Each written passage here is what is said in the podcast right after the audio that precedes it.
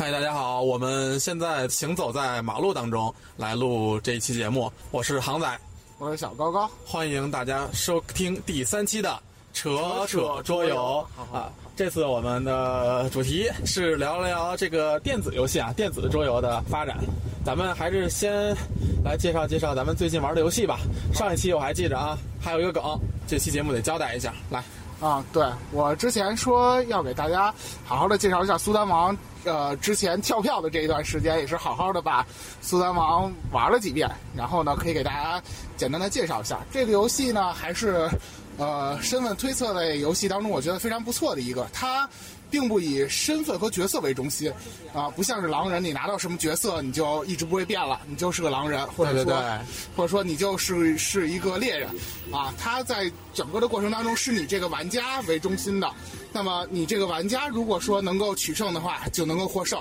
在这游戏里呢，主要分为两波，一波是革命军，一波是保皇派。那么在这个游戏的过程当中，你可以换身份，也可以呢选择发动自己的技能来取得游戏的胜利。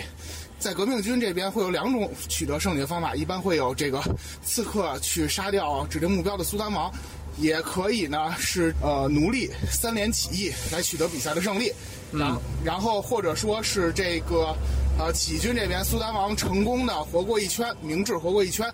这个游戏刚开始所有人的身份都是暗制，还是很有乐趣的。我我觉得是一个可玩性非常强、推测类比较不错的游戏。它的这个特点就是那种可变的身份能力。对，可变的身份能力。然后这个游戏玩的过程当中也相对来说比较烧脑，因为你既可以选择去看别人的身份，也可以选择去交换身份，同时还可以选择发动技能。在这个过程当中，可以说变化还是很多的。好，现在又轮到我了啊！我介绍的也是一个清测，这个游戏就是非常非常适合情侣间游戏的《农场主》二人版啊，两个人搞基也可以玩。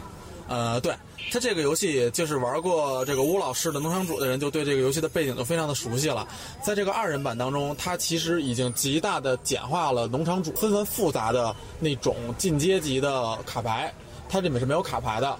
呃，而且同时呢，他却把这个农场主游戏公放的精华给保留了下来啊。对，在游戏的过程当中抢中间的资源和每一手，无论你是先手还是后手的决策，我觉得都比原来的农场主要更有策略。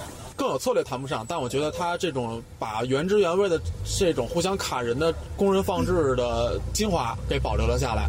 这个游戏啊，每个人就控制他农民，然后就一片区域，每回每个次轮到你的时候呢，你就让一个农民去占一个坑，去抢一个位置，你可以去抢房子。可以去抢篱笆，因为你有得有篱笆才能圈住小动物，要不然小动物就跑出去了。然后你可以拿小猪啊、小羊、小马、小牛这几种动物，啊，之后呢会游戏会只进行九轮，九轮之后呢，小动物算分儿。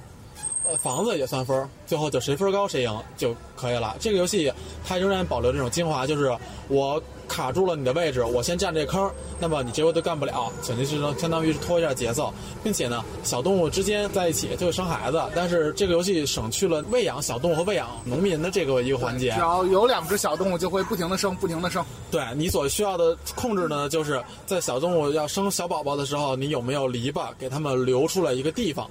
这样的话才能够保存住你的分数。总之，这个游戏我的女朋友非常喜欢，因为它就是非常多可爱的小动物，而且这个规则真的是不是很难。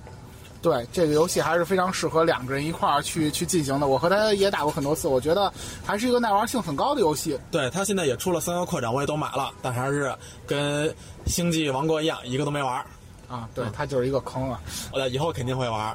啊，它这个游戏的文字量也是非常少，它只是在每个房子上会有一些个这种，你可以盖房子嘛，它有特殊能力，但是这个房子上的文 文字量也是非常的小的，你非常的容易理解，而且总共在这个过程中，其实你不会去买太多的那种特殊能力建筑，你主要把心思花在的就是如何去规划你的小农场，如何成为呃农民王子。我觉得这就是他经常输的原因。那些建筑还是很有用的，每个都有自己的策略的。这还是让大家自己去我 我可能成天就琢磨的就是这些小动物它是怎么去生、怎么去排列的。行，就是这个游戏非常的清澈，推荐给大家。啊，好，好，介绍完游戏，咱们就来说一说今天主题吧，就是介绍一些电子化的桌游，以及这些电子化桌游咱们对它的这种感受，好吧？嗯，可以，没问题。说到玩电子化的桌游，其实玩的最多的，我知道你《三国杀 online》一百五十级，呃，对，应该会比这个等级再高一些，因为你已经退退出三国杀这个很长时间了。一百五十级还能再往上吗？当然了，当然了，现在有二百，开玩笑。你现在还在每天签到吗？嗯，对，基本上会每天没事儿的时候上去玩一玩，大概一个小时，可能更多。真的是超级重度玩家呀！呃，可能还是相对来说比较喜欢这个。嗯，我那个时候其实接触三国杀嘛，然后就看好它出了 online 版，我也就玩。其实。我觉得可能面杀它确实是有局限性，三国杀 online 真是对这个三国杀的普及跟推广，它真是起到了很大的作用。啊，对，确实是这样的，因为对三国杀也相信是很多人进入桌游这个圈子的一个引路的桌游吧。然后其实。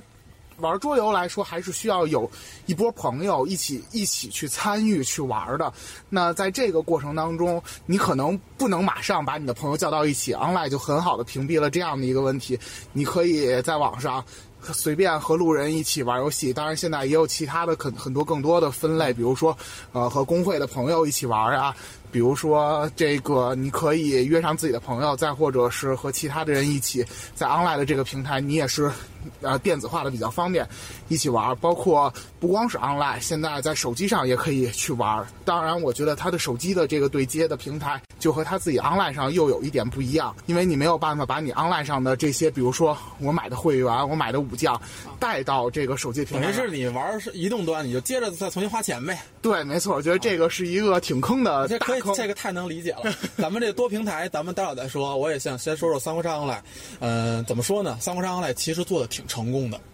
就是你甭管它现在咱们来看啊，可能就是说现在它和它的实体版已经越来越不一样，然后它的武将出的乱七八糟，呃，越来越坑，越来越不平衡，而且又越来越复杂，对新手越来越不友好。但是真的可以说，三国杀 online 这种形式的出现。它能够养活三国杀这个团队，能养活边锋跟优卡优卡桌游，这种这个其实我觉得能养活自己的一个桌游公司是很重要的。啊，对，没错的。而且我觉得三国杀 online 是所有这种桌游网络化当中最成功的。哎，你可少说炉石了啊！啊，甚甚至我觉得要比炉石这个团队做的。来说一说理由，我这也跟你持不同意见。啊，对，对于我来说，我觉得。因为呃，炉石可以说他的团队更强大，他从初始来说就拥有更强大的一个团队。爸爸是暴雪，对对对对对。但是对于尤卡和边锋来说，他是摸着石头过河的，而且在这个过程当中，他形成了自己的这样一个呃利益的圈层，把这样一个桌游能够从这个线下挪到线上，包括后来。为什么这个它的线上的收益会比线下更高？我相信也是因为线上做的比较好，而且收益的空间比较大，啊，所以边锋才能够吞掉油卡嘛。嗯，好，我知道你炉石玩的也特别多。那个时候炉石刚公测的时候，我其实也参与了，玩的也挺上瘾的。炉石也是个好游戏，咱们先不讨论，呃，它到底是不是一个纯的桌游形式的东西？呃，它给我的用户体验要强于三国杀来。你是这么看吗？呃，我觉得确确实是，但是我觉得更好的是它这种呃。你可以说是用户体验，也可以说是平平台打造。无论是从这个在 online 上，还是在手机端，我觉得暴雪做的这个平台确实是更好的，而且它避免了人与人互动之间的这种矛盾，同时让你更高效的找到你的对手。而且两人游戏打造的这样一个互动的空间本来就不需要更多，可能在它的这样的一个打造之下，游戏没有那么多的口角，我们更多的是处于这种竞技的不错，我选择死亡。我们处于这种竞技的一个阶段，所以我觉得还是确实是在这一方面是要高于三国杀 online 的。在之前，暴雪它是想打造魔兽 TCG，那个我也玩过，那个呃就是一个非常传统、原汁原味、血统纯正的一个 TCG。他后来啊就把这个项目停掉了，于是就专心打造了一款网络上的类 TCG 的一个游戏《炉石传说》。他其实当时暴雪在做这个游戏的时候，他就是没有想过去出实体版，他就是一步一步先公测，然后在 PC 端，之后迅速就开始启动它的这种移动端的这种计划。而且它包括现在安卓版手机已经可以玩了，然后对呃 iPhone 也是可以玩的。它现在等于是在平板。安卓、iOS 这几个平台已经全都搭建好了，而且它整个的这个下载量，它确实是呃，作为一个游戏，它在 App Store 还有这种应用商店，它的下载量也是非常的高的。所以我觉得炉石这在这一方面做的确实所有游戏当中最出众的。它的平台打造让你任何时候都可以玩得到这款游戏，它并不像是说三国杀 Online 这样，你可能并不是在手机端并不是非常稳定的信号的情况下，你不一定能够玩得非常非常畅快。但是炉石我哪怕用二 G 的网络也可以玩得非常痛快，这个确实是非常非常可以说真是暴雪，它确实是一个非常非常非常专业的游戏公司，它的所有的呃市场布局。推广平台搭建，真的都是一直在计划，有条不紊，也不怎么跳票。呃，跳票还还还还是不少，但是都在玩家可以接受的范围之内。而且，呃，从游戏的创新的角度而言，我觉得，呃，就还是拿三国杀 Online 和炉石来说的话，我觉得三国杀 Online 的创新就感觉是有一点局限，而且。它在 online 上的创新每次都并不是非常的成功，有一些 online 专属的武将，可能也是它后来越出越乱。对，需求也是比较高，玩家可能不能马上的使用，可能这种 online 的武将也也有的会影响到线下，但是更多的是在一种在这种线上的环境之下，呃，使用并不是非常频繁。同时，另外呢，就是它出的几种游戏的模式在 online 的线上可能也并不被玩家非常的认可，比如说什么打鬼的那样的模式啊，在在游戏当中，呃。其实挺不被玩家认可的，我的感觉是。当然，过年的时候大家喜欢去玩一玩，然后呢，因为你有这种丰厚的奖励，大家可以去刷一刷，相当于是刷这种实体 BOSS 的感觉。啊，目前来看啊，这反这种桌游的电子化产品，或者说炉石，它不是一个完全的桌游类，它只是一个线上的卡牌游戏。啊，这种电子化的卡牌游戏，它现在这两家算是活得好的。而且算是活得成功的。呃，对，呃，但是两家的境遇，我觉得现在还是有一定差距的。从炉石来看的话，因为它的平台搭建的好，它的入流很明显是要多于出流的，而且不断的在有，尤其是它的新平台搭建之后，我们周围的很多朋友又会在手机平台上下载这个游戏，甚至会再去玩这个游戏。呃，同时随着几个冒险模式的开启，它的这种可玩性和卡牌数量的增加，也使得游戏玩家一些在陆续回归。同时，这样的环境之下。呃，会会使得想要再玩的玩家往里去进行资金的投入，那这个是他的另外一笔收入。但是从三国杀来看的话，很明显就是出流要大于入流的这样的一个环境。我们可以看到，我因为我基本上每天都在登录，那从这个环境之下，呃，因为原来我是在二区玩的，二区可以说是这个三国杀最大的人数的一个区，同时也和六区进行过进行了合并了。现在如果没有记错的话，可能同时服务器上只有五个区了。原先最多的时候有八九个区同时存。存在，所以，呃，可以说这个游戏感觉有一点点力不从心。但是瘦死的骆驼比马大，相对于其他的一些这个电子化的桌游，我相信这两家绝对是算活得要好很多的。对，其实三国杀 online 之后嘛，咱们这个国内也其实出现过很多的把这个桌游哎做成电子版的这样的一个游戏。我最喜欢的几个游戏，比如说呃风声，风声后来是风声 online，叫 QQ 风声，对吧？呃，但到后来其实被 QQ 收购之后，也是算是不温不火的一个状态。呃，我有一次在三国杀停服更新的时候，去非常想玩这个游戏啊，那就去 QQ 上看了一下。确实非常非常的没落，在这个时候，我们可以看到线上同时的话，大概也就是四十四十人。啊，可惜啊，它在这个网上的平台没搭起来。你只要没有一个平台是没有用户的，你推出多好的产品也没有用，相当于你平台就没建起来嘛。啊，然后我们可以再再稍微提一句，提一句英雄杀。嗯，那在这个过程当中，也是刚一开始的时候，呃，趁着三国杀的风，赶紧依靠自己的平台比较大，把这个游戏推出来。刚一开始的时候，我记得我在大学的时候，很多女生同学都非常喜欢玩这个游戏。我不知道他们为什么不喜欢玩三国杀，却喜欢玩英雄杀，可能是操作比较。比较简单，平台比较方便，所以说他们可能是从就是从 QQ 的，本来它就 QQ 什么红钻绿钻的用户，对对对对对，是自然而然转过来的。对对对对对，但是据说这个游戏因因因为是没没有确实没有实，对我也没我也没打过这个，确实没有玩过。但是据说游戏里面会有这样的规则，比如说你的钻到达一定什么程度，你是不能够被杀攻击的。听到这个之后，我顿时就觉得这个游戏真是毫无可玩 那就真是把这个桌游最基本的给平衡给破坏了，你就沦就沦为一个人民币玩家的一个地方了啊。对，那这样的话，这个游戏。像自己毁在自己手里了。对，像现在也也也肯定是，或也肯定是过得不好。啊，除除了这两款游戏，我好像还记得之前有一个我们桌游吧经常过来的客人，他提到过《星杯传说》也是有 online 平台的。呃，哦这个这个游戏我们之前是是打过，这个游戏的线下版还是还是非常好玩的。嗯呃，国内的好游戏。对，它会不停的有这种联机 combo，同时团队会以这种 M 型进行不停的对战，然后我觉得还是非常不错的一个游戏。这个我不太了解，它线上推广的怎么样？呃，线上推广的话，呃，我我们如果说都不知道的话，那那可能线上的推广相啊相对来说还还还是还是弱一些。但是如果说有忠实的用户的话，还是会去玩儿。但是这个游戏，我觉得线上和线下的体验应该会。